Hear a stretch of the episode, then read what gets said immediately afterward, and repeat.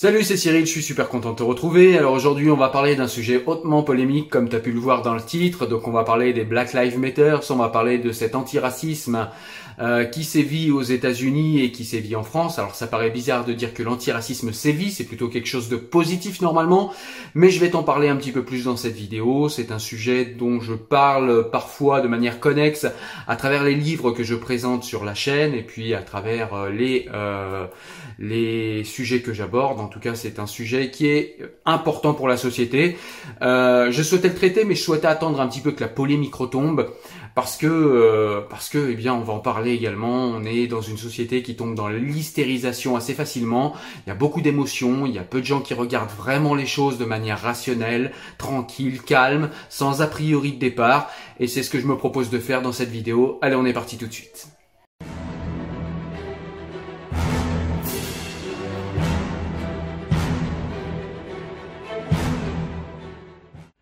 Qu'on peut commencer par dire, c'est qui pourrait ne pas se sentir en empathie quand on regarde la façon dont s'est achevée la vie de George Floyd. Franchement, c'est écœurant quand on voit les images. Bah, y a, y a rien à dire quoi. On a juste envie de, on a juste envie de, pleurer, de hurler, d'attraper le flic, de, de, le virer de là, et, et on est, on est forcément en empathie avec quelqu'un qui est en train de souffrir, qui est en train de perdre la vie. Euh, donc voilà, là-dessus, il y a franchement rien à dire. Euh, je suis en empathie totale avec George Floyd et je suis, malgré qu'il ait choisi un destin, voilà, un destin dangereux, il ait choisi euh, une manière de vivre dangereuse, ce qui n'a pas aidé, hein, forcément. Euh, quand on choisit la délinquance, bah, c'est un petit peu plus dangereux que de choisir de travailler dans un bureau à peut-être, je sais pas, programmer des applications. Donc voilà. Euh, malgré tout, ça ne justifie absolument pas ce qui lui est arrivé et ça ne justifie absolument pas la manière dont sa vie s'est achevée. Encore une fois, c'est vraiment euh, écœurant et je crois qu'il n'y a rien à en dire de plus euh, au niveau de l'empathie humaine et de voilà des premières émotions et des premières pensées qui arrivent quand on regarde la vidéo de la mort de George Floyd. Donc après cette empathie, euh, cette empathie première qu'on a et qu'on a raison d'avoir quand on voit euh, George, Floyd en fait perdre sa vie des, mains d'un criminel, hein. le policier est aussi un criminel. On a vu un petit peu euh, quels étaient ses états de service. Je te mettrai les liens en description pour que tu vérifies tout ce que tout ce dont je parle là dans la vidéo. Mais on voit que George Floyd, si c'était pas un ange, apparemment le policier qui l'a qui lui a enlevé la vie n'était apparemment pas un ange non plus. Voilà. Donc après, une fois qu'on sort de ce seul fait divers, hein, puisque c'est un fait tragique, mais faut, faut quand même le rappeler, c'est difficile à dire, mais c'est un fait divers. Il y en a des milliers de morts par an dans le monde entier. C'est un fait divers, c'est un épiphénomène. C'est la vie d'un homme, ça paraît dégueulasse de dire ça, mais c'est la vérité. Ce n'est qu'un fait divers. Un fait divers tragique, un fait divers écœurant, un fait divers dégueulasse, mais ce n'est qu'un fait divers. Donc faut quand même se le rappeler. Donc ça c'est le premier point. Et si on baisse un petit peu l'émotivité et qu'on on essaye de garder de la rationalité, on essaye de regarder les choses. Et on se dit, Effectivement, on a un policier qui tue une personne, mais il tue une personne avant de tuer un noir. Pourquoi voir tout de suite un noir?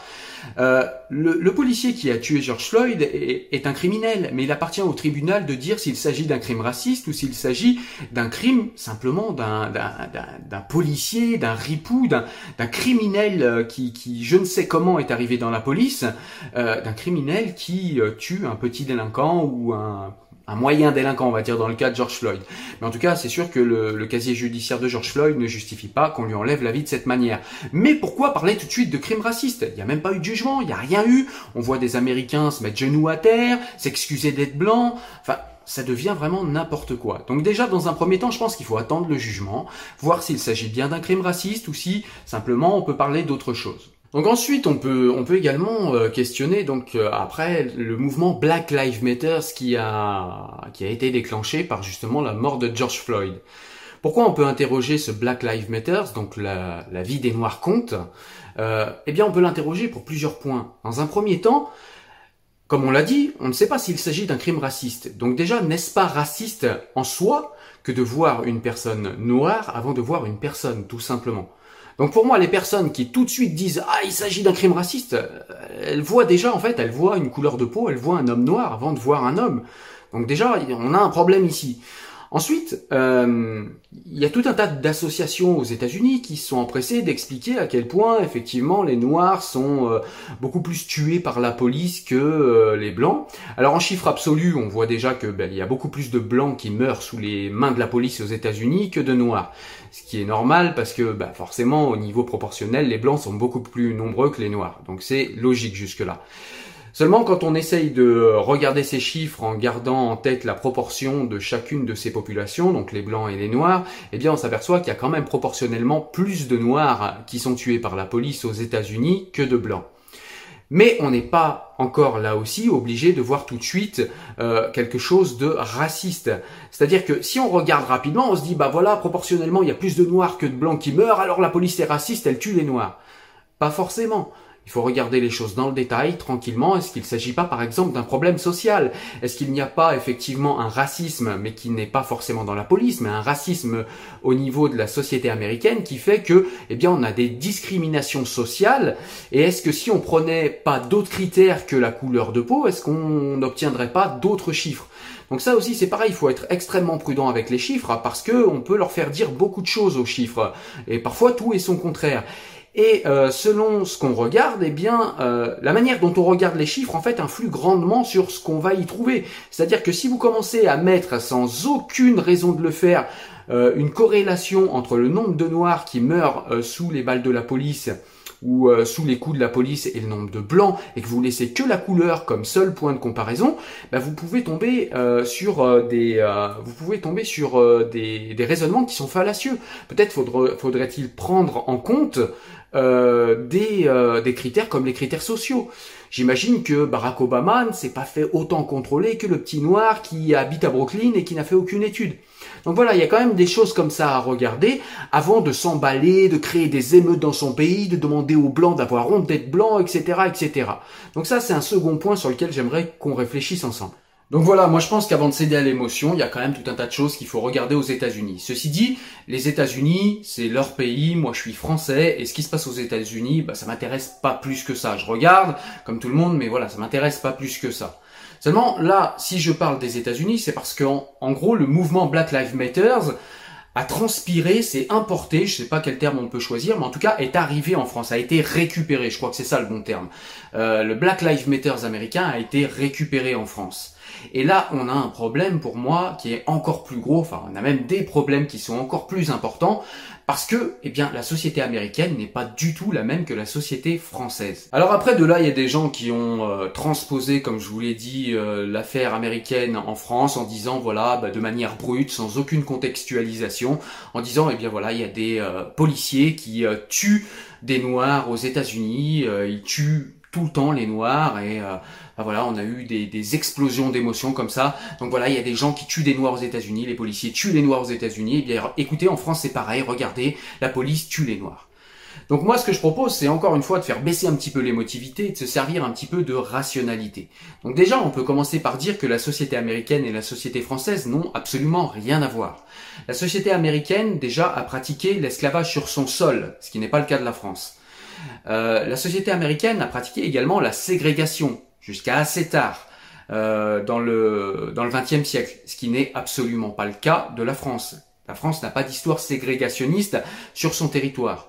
On sait également que justement de cette histoire ségrégationniste, eh bien euh, les États-Unis, alors il y a peut-être d'autres éléments, mais en tout cas aux États-Unis, en a découlé une, une organisation multiculturelle euh, de la société, c'est-à-dire en philosophie politique, hein, j'entends, on a euh, aux États-Unis une organisation multiculturelle, c'est-à-dire qu'on a des, euh, comment dire, on a des communautés qui sont géographiquement définies, qui sont géographiquement délimitées, délimitables et qui vivent ensemble et ce sont des communautés étanches, géographiques et étanches. Ça, c'est des choses qu'on n'a pas du tout en France. Alors, on l'a un petit peu en banlieue euh, depuis ces 30 dernières années on a euh, une espèce de ghettoisation dans les banlieues françaises, mais ça n'est absolument pas une politique euh, assumée en France. Au contraire, on définit ça depuis 30 ans comme un problème. Alors un problème que peu de personnes euh, osent attaquer frontalement, mais en tout cas c'est un problème parce qu'en France, on n'a pas justement de délimitation géographique des communautés. On n'a pas justement cette histoire américaine où pour nous, eh bien, on aurait des communautés étanches qui vivent les unes à côté des autres, mais qui ne se croisent et s'entremêlent pas. Tout cette histoire-là. Donc déjà, il y a une énorme différence à ce niveau-là entre la France et les États-Unis. On peut également rappeler que la France est le premier pays en fait à avoir aboli l'esclavage dans ses textes. Alors ça a mis un peu de temps avant de se mettre véritablement en place, hein. mais ça c'est le cas dans tous les pays. Il suffit pas qu'une loi soit décrétée pour que tout de suite tout le monde suive. Mais en tout cas, on peut dire qu'en France, on a eu une loi d'abolition de l'esclavage à partir de 1794, euh, juste après les Lumières, donc sous l'impulsion des Lumières, puisque euh, beaucoup de Lumières, dont Voltaire, étaient abolitionnistes, contrairement aux conneries que je lis régulièrement sur Internet. Ensuite, pour marquer encore une différence entre les États-Unis et la France, on peut aussi se rappeler quelque chose de très très important, c'est que aux États-Unis, il n'y a pas une police, il y a des polices. Je crois que le chiffre, c'est à peu près 16 000 polices différentes. Pour quelle raison? Eh bien, tout simplement parce que les polices dépendent en fait du maire aux États-Unis. Ce qui n'est absolument pas le cas en France. En France, nous avons une police nationale. Donc, nous avons une doctrine nationale sur tout le territoire.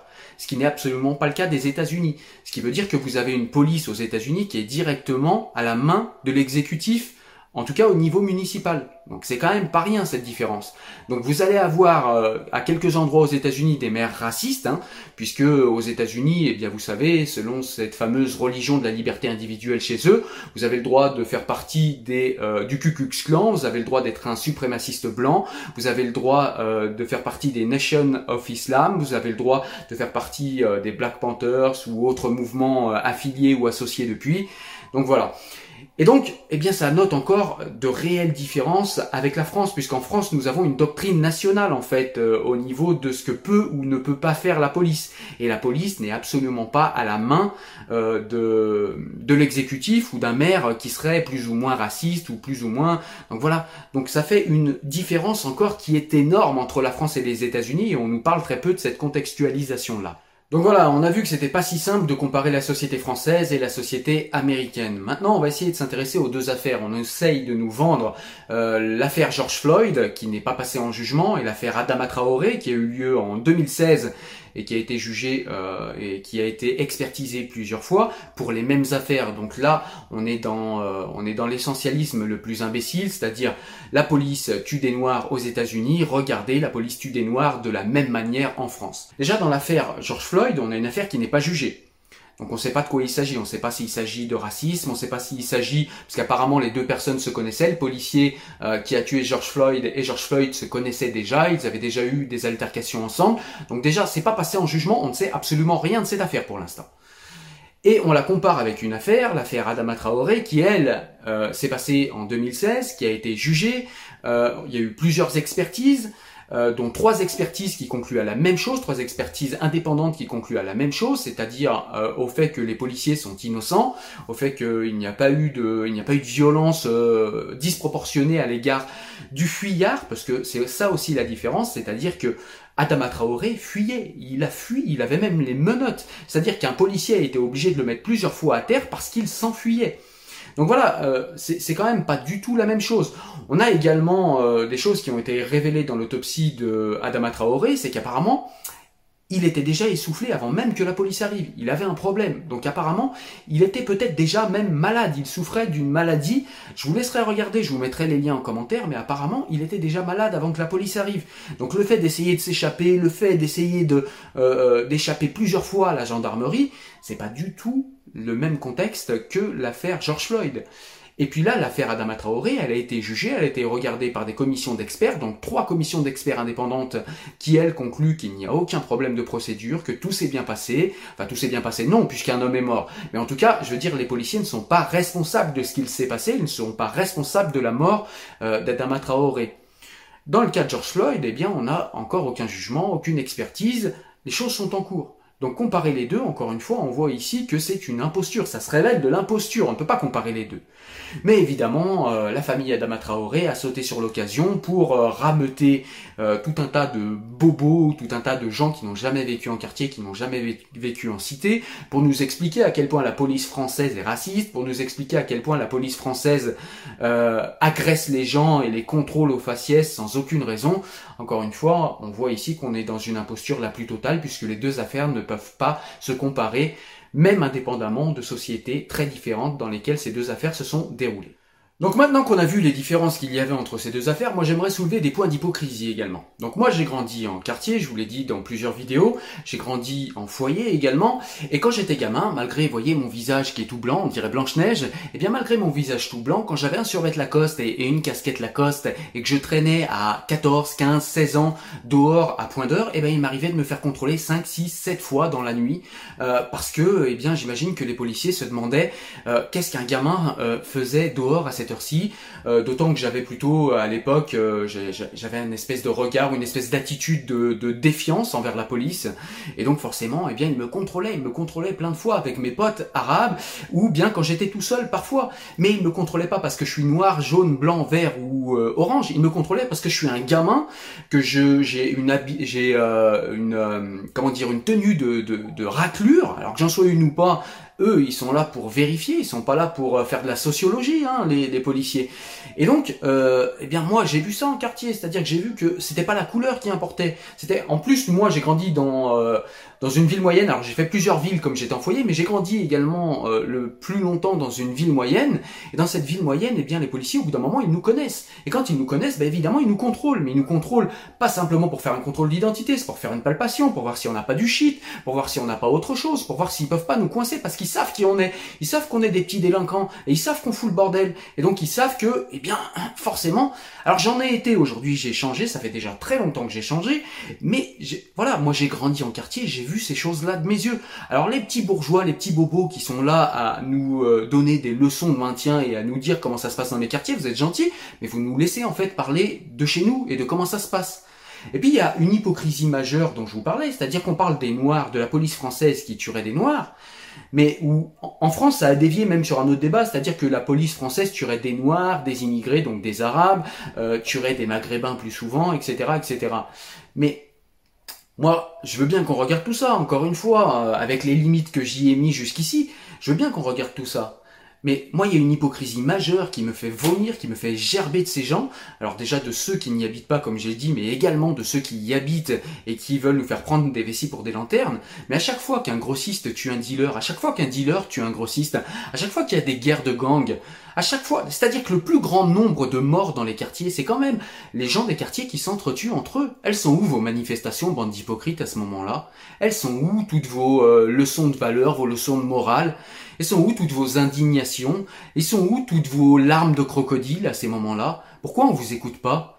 C'est plus facile effectivement de cracher sur un État qui passe son temps à s'excuser et sur une police qui n'a presque plus rien le droit de faire face à un délinquant, à tel point qu'elle en devient euh, complètement inefficace, ah, c'est plus facile de l'ouvrir, plutôt que d'aller l'ouvrir face aux grossistes du quartier, plutôt que d'aller l'ouvrir face aux dealers du quartier. Là, vous la fermez, votre grande bouche. Eh ben, parce que vous êtes pour moi de grands hypocrites. Parce que vos indignations, en fait, elles sont sélectives. Vos indignations, en fait, elles sont politiques. Je pense qu'en fait, il y a des gens derrière vous qui manipulent vos émotions pour les plus idiots, et pour les plus malins, eh bien, je pense que vous essayez tout simplement de, euh, de créer, en fait, un environnement qui serait un petit peu plus sympa, un petit peu plus tranquille pour la petite délinquance et qu'on puisse se faire de l'argent tranquillement et qu'on puisse en France être un délinquant sans trop de risques. C'est ce que vous essayez de euh, d'installer. Mais voilà, on n'est pas dupe. Il y a, peut-être certaines personnes qui n'ont pas grandi dans ces quartiers-là, qui se laissent avoir, mais croyez-moi, on n'est pas dupe. Nous, on vous voit et on, les voit, vos indignations sélectives. Je voulais dire un petit mot aussi à ces petits bobos là qui se prennent pour des défenseurs de sauvages de quartier. Vous savez, ces petits, euh, ces petits blancs là qui ont grandi dans les jolis quartiers, ou même c'est, on a beaucoup de gens euh, maintenant qui sont issus de l'immigration, qui ont grandi dans les beaux quartiers, qui se trouvent une identité comme ça, euh, une identité dont, pour, dont le seul dénominateur est pour eux en fait la couleur de peau, c'est-à-dire qu'en gros je me sens solidaire parce qu'on a la même couleur de peau, ce qui est complètement idiot. C'est comme si moi j'avais une quelconque solidarité avec euh, les Balkany, comme si j'avais une quelconque solidarité avec euh, je sais pas Macron en ce moment. c'est complètement con. Et euh, on a des gens comme ça, des, des, bourgeois qui ont grandi dans les beaux quartiers et qui viennent nous expliquer en fait comment ça se passe dans les quartiers où nous nous avons grandi. Alors j'aimerais que vous restiez bien à votre place et que vous arrêtiez avec votre narcissisme exacerbé. On n'a pas besoin de vous pour régler nos problèmes et surtout on n'a pas besoin de vous en fait pour être des porte-parole de ce qui se passe dans nos quartiers. On aimerait bien que vous arrêtiez de parler à notre place, surtout quand vous racontez des conneries. Surtout quand vous nous expliquez en fait qu'on est maltraité par la police, alors que justement le plus gros problème des banlieues c'est que la police recule, c'est qu'il n'y a plus de police. C'est ça le plus grand problème, la plus grande violence en quartier. C'est les gens entre eux. En quartier, on grandit comme des piranhas à se bouffer les uns les autres. C'est surtout ça les plus gros problèmes des banlieues. Peu de gens vont vous le dire, peu de gens qui viennent des quartiers vont vous le dire, mais c'est la vérité, c'est ce qui se passe dans les quartiers. Et ça, bande d'hypocrites, ça, bande de bobos qui ont grandi dans les beaux quartiers ou dans de jolis pavillons, vous le savez pas, parce que vous n'avez jamais grandi là-dedans. Et vous écoutez deux, trois délinquants, euh, vous expliquer à quel point ils sont malheureux, à quel point ils sont tristes, à quel point on les maltraite, etc. Mais c'est normal, ce sont des délinquants. La famille Traoré, apparemment, c'était pas des tentes dans leur quartier. C'était pas des gens sympathiques.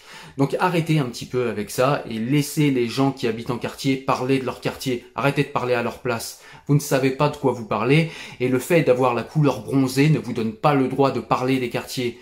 C'est pas, il n'y a pas que des bronzés en quartier. Il y a des blancs comme moi qui y ont grandi et la couleur n'a ici aucune importance. Encore une fois, je j'en ai marre de ces gens qui voient en fait euh, le monde entier sous un angle coloré. Moi, quand je vois quelqu'un, je vois pas une couleur. Je vois peut-être une classe, je vois peut-être quelqu'un qui a grandi avec moi, je sais reconnaître au premier coup d'œil quelqu'un qui a grandi en quartier de quelqu'un qui n'y a pas grandi, malgré que mes propres, euh, ma propre manière à moi de parler, de m'exprimer et, euh, et d'échanger a changé justement parce que je l'ai voulu ainsi, mais je sais reconnaître quelqu'un qui a grandi en quartier et un espèce de putain d'hypocrite qui essaye de nous faire croire qu'il y a grandi parce que sa couleur correspond à la couleur dominante des quartiers. Non, ça marche pas ce genre de ce genre de d'illusion. Ça marche avec ceux qui connaissent pas, qui ne savent pas euh, comment ça se passe dans les quartiers, mais ça marche pas avec nous. Alors les bobos, vous restez à votre place et parlez de vos petits pavillons et de vos petits quartiers bourgeois, vous serez gentils.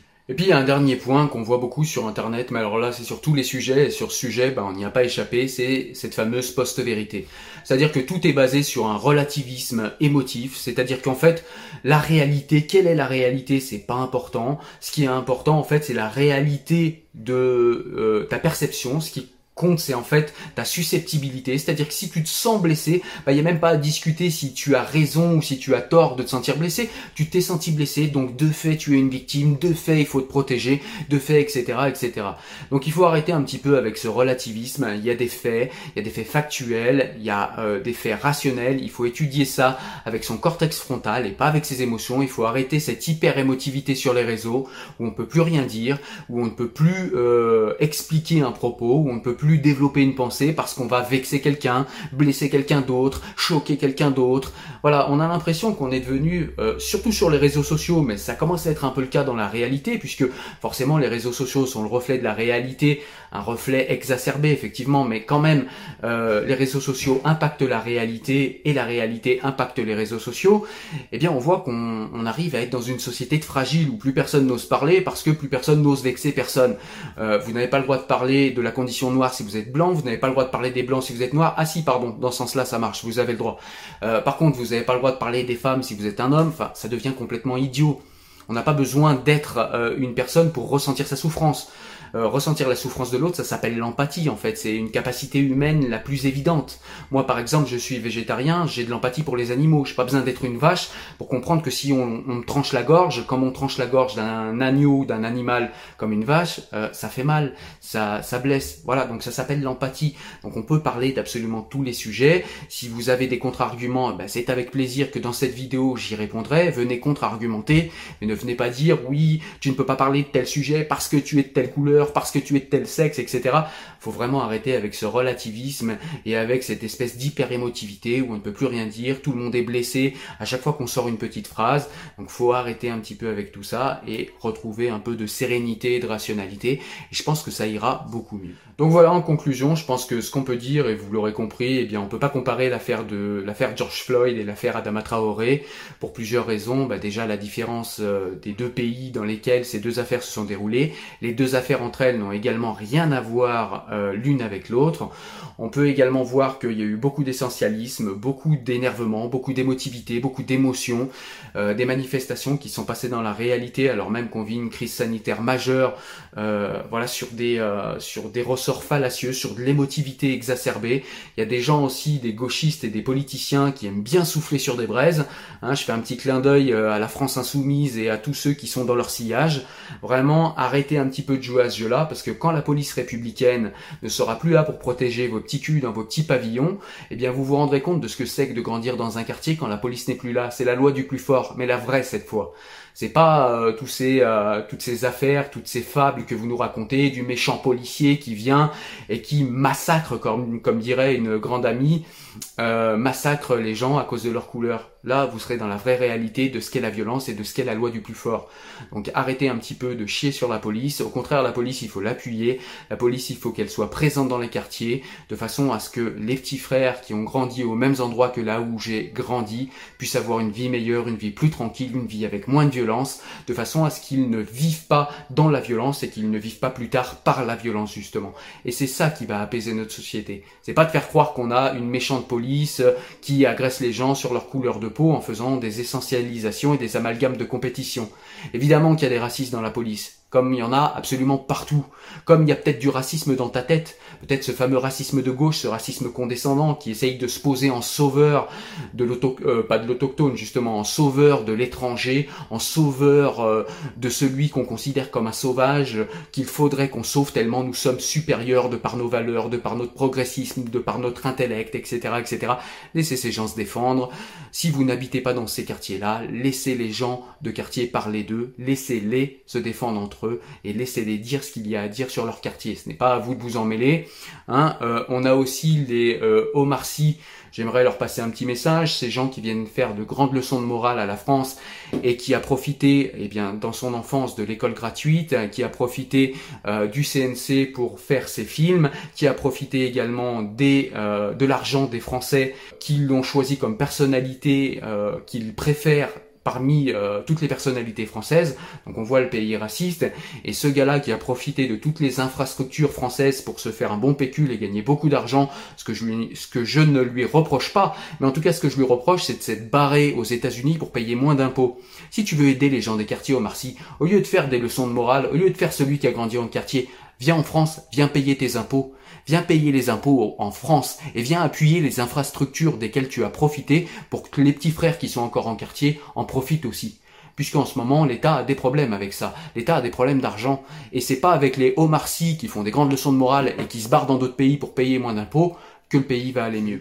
J'ai essayé d'être le plus factuel et le moins émotif possible, mais il y a quand même des choses qui se soulèvent, il y a quand même des irritations parce qu'on voit beaucoup de bêtises qui sont racontées sous couvert de euh, camp du bien, euh, voilà, il y a beaucoup de politiquement correct sous couvert de euh, je suis dans le camp du bien, je suis un gauchiste, laissez-moi dire ce que je dis, euh, je ne veux pas discuter avec toi, si tu as un avis inverse, c'est que tu es un raciste, je ne veux même pas en discuter puisque moi je suis le camp du bien et le camp du bien ne discute pas avec le camp du mal.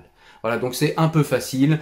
Euh, si vous avez envie de discuter de mes arguments et de discuter de mon propos et d'en débattre, il n'y a aucun problème. Et tous les autres, sachez-le, eh bien, euh, je vous en voilà ce que je pouvais dire de cette affaire. Donc il y a tout un tas d'autres sujets connexes. Donc voilà, j'ai commencé à en parler un petit peu comme le relativisme. Il y a aussi euh, les indigénistes. Voilà, toutes ces choses, j'en ai déjà parlé, je l'ai déjà traité. Je vous mettrai tous les liens qui vont bien en vidéo, comme ça vous pourrez aller un petit peu plus loin. Et puis je développerai également à l'avenir euh, d'autres euh, d'autres sujets en fait qui seront connexes à celui dont on a parlé aujourd'hui, puisque à n'en pas douter, c'est un problème qui va persister. On a des gens qui commencent à déboulonner des, enfin en tout cas à vouloir déboulonner ou à taguer ou à, euh, ou à casser des, des statuts. Donc ça c'est pareil, c'est des choses dont il va falloir qu'on parle. Et je te donnerai rendez-vous dans de prochaines vidéos pour en parler. Moi je te dis à très bientôt, porte-toi bien, ciao ciao, salut.